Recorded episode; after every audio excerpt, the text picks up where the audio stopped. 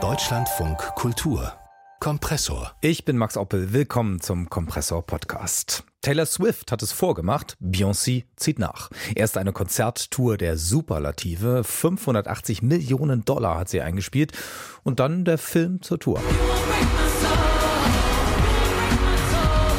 You are the visual baby. It's a new birth. I hope you feel liberated. Im Fall von Beyoncé die Verlängerung der Konzerttour sozusagen in den Kinosaal. Renaissance-Film bei Beyoncé nach der Premiere in Beverly Hills jetzt am Wochenende auch bei uns angelaufen. Pünktlich zum Start gibt es auch noch einen neuen Song, My House, der im Abspann des Films läuft. Und Kompressor-Redakteurin Laura Helena Wurth hat sich Renaissance, die Wiedergeburt, also für uns angeschaut. Ja, Laura, willkommen im Studio. Hallo. Ist der Film denn ja ein eigenständiger Film mit einer Geschichte oder eigentlich nur so ein abgefilmtes Konzert? Also es ist ein Zusammenschnitt aus vielen verschiedenen Konzerten, was den großen Vorteil hat, dass man zum Beispiel alle Gastauftritte mitbekommen kann. In Inglewood ist zum Beispiel Kendrick Lamar mit aufgetreten. In Houston, Texas äh, war Megan the Stallion mit auf der Bühne und auch Diana Ross, die ihr zum 42. Geburtstag ein Ständchen gesungen hat. Und es ist natürlich ja der große Vorteil in so einem Film auch, dass man ähm, die wirklich viel bessere Sicht hat. Man hat natürlich immer voll Front View, also auch einen Einblick, den man sonst gar nicht hätte. Und es gibt natürlich irgendwie viele Einblicke hinter die Kulissen ähm, und viel Privates oder eben inszeniert Privates, wenn man so möchte. Und äh, sie zählt da dann zum Beispiel auch einfach auf, wie viele verschiedene Gewerke da eingebunden sind. Jetzt könnte man meinen, das ist relativ langweilig, wie viele Leute da Schrauben durch die Gegend Kamera. tragen. Ist es ja, ja aber ja, ja. genau Kamera mhm. total wichtig mhm. gewesen. Mhm. Ähm, ist es aber absurderweise gar nicht. Also weil man versteht jetzt echt erst, was das eigentlich für eine riesige Unternehmung ist. Sie sagt einmal, diese Tour ist ein Monster. Und das versteht man dann, wenn sie erzählt, dass es drei Bühnen gibt. Eine, auf der sie gespielt hat, die gerade abgebaut wird, eine, auf der sie an dem Abend performen wird und eine, die in der nächsten Stadt schon wieder aufgebaut wird. Und dann sagt sie, das teuerste an der ganzen Tour war der Stahl. und es sind natürlich so Facts, wenn ich denke, gut, die hat man sonst gar nicht und die würden einen eigentlich auch nicht interessieren, wahrscheinlich, wenn es nicht äh, um Beyoncé gehen würde. Okay, und abgesehen von diesen, sagen wir mal, etwas technischen Details, was erfährt man noch äh, so über sie, über die Tour, über alles?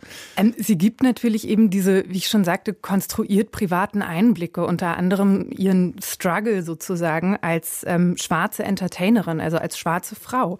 Und da gibt es dann Einblicke, wie sie zum Beispiel zu ihrem Team sagt, sie hätte gerne ein ganz bestimmtes Weitwinkelobjektiv, weil man da noch mehr von der Bühne sehen kann. Und dann wird ihr gesagt, nee, haben wir nicht. Und man sieht denjenigen, der spricht, den sieht man gar nicht. Das ist ähm, natürlich sehr freundlich, weil der sagt, nee, haben wir nicht. Und sie sagt, Leute, ich habe das gegoogelt. Natürlich gibt es das. Ähm, und dann sagt sie, das sind äh, so Hindernisse, denen sie immer wieder begegnet ist und denen sie nur mit Hartnäckigkeit und mit Nerven ähm, entgegentreten konnte. Also, dass sie wirklich gesagt hat, that bitch won't shut up, bis sie halt irgendwie das Weitwinkelobjektiv bekommt.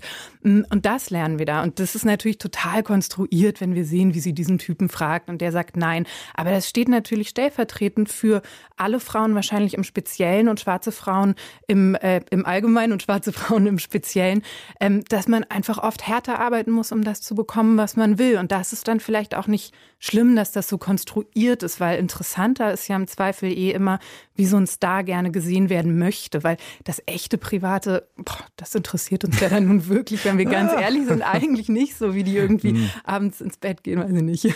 Ja, da gibt es auch Hardcore-Fans natürlich, aber ähm, ja, zu diesem, was sie, was sie damit eben als auch geschafft hat. Die Süddeutsche zum Beispiel hat getextet, Beyoncé sei auf dem Höhepunkt ihrer Macht, obwohl sie gar keine Politikerin ist. Also was soll das bedeuten? Ja, was soll das bedeuten? Man kann sagen, sie ist jetzt 42, was eigentlich älter ist als so der klassische Popstar. Also jetzt nicht Madonna, aber äh, mit 42 ist sie eigentlich diesem Pop-Sternchen-Schema total entwachsen. Sie hat eine Karriere, die mittlerweile 27 Jahre andauert. Das muss man irgendwie auch erst mal schaffen.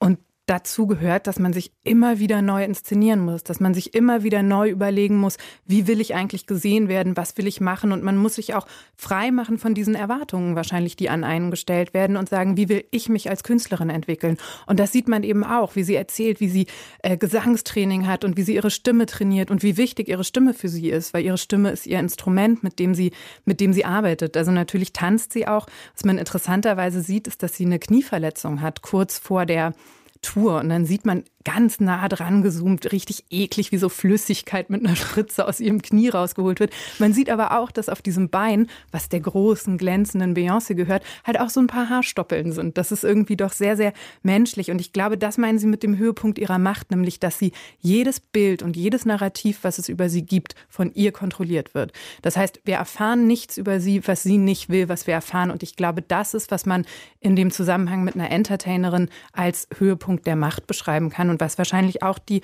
Süddeutsche damit gemeint hm. hat. Und dass sie hm. uns zwar die Strapazen zeigt, die dazu führen, dass sie diese Perfektion auf die Bühne bringen kann, aber eben nur das, was sie uns wirklich auch zeigen will. Und dann muss man sagen, Renaissance beschreibt sie selber als das Werk, mit dem sie zur Ruhe gekommen ist. Sie hat Sie hat sich selber quasi wiedergeboren und kann jetzt ganz ohne Stress und mit viel weniger Struggle, weil sie ja nun mal jetzt so mächtig ist, ähm, sich ganz ihrer Kunst widmen. Sie sagt, mit viel weniger Trauma, mit viel weniger Schmerz, jetzt kommt ihre Kunst ähm, aus einem, einem Platz der Freude, from mhm. a place of joy.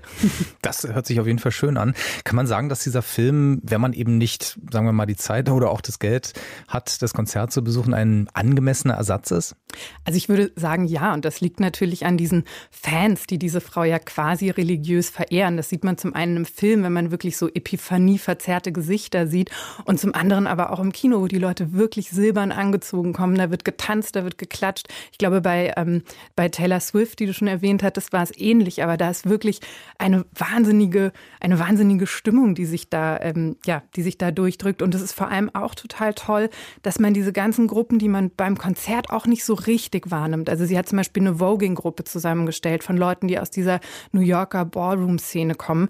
Die werden alle nochmal einzeln beleuchtet und man ähm, erfährt auch nochmal viel mehr über Kevin Jay-Z Prodigy, der ist auch so eine Legende aus dieser Ballroom-Culture und sie nannte den, den Heartbeat ihrer ihrer Tour und den nimmt man, wenn man auf dem Konzert ist, gar nicht so richtig wahr und da kriegt er natürlich auch noch mal eine Bühne und allein dafür ist es ähm, toll. Also selbst wenn man sagt, der Film ist irgendwie blöd, dann wäre er allein dafür schon toll und wichtig.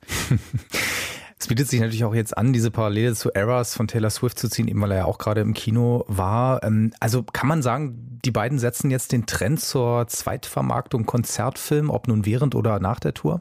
Also den Trend gab es ja wahrscheinlich schon auch ein bisschen öfter, aber es macht natürlich total Sinn, wenn wir jetzt immer von Nachhaltigkeit sprechen.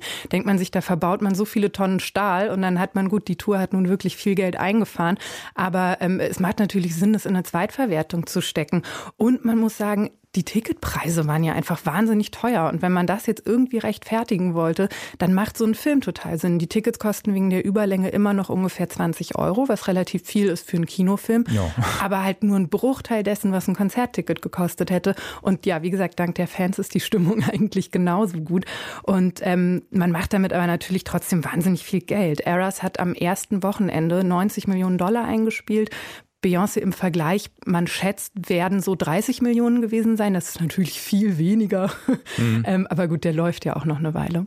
Okay, wenn wir dann am Schluss Bilanz ziehen, auf jeden Fall war das äh, ein gutes Hintergrundgespräch zur Renaissance von Beyoncé im Kino jetzt. Laura Helena Woth hat uns teilhaben lassen. Herzlichen Dank. Danke.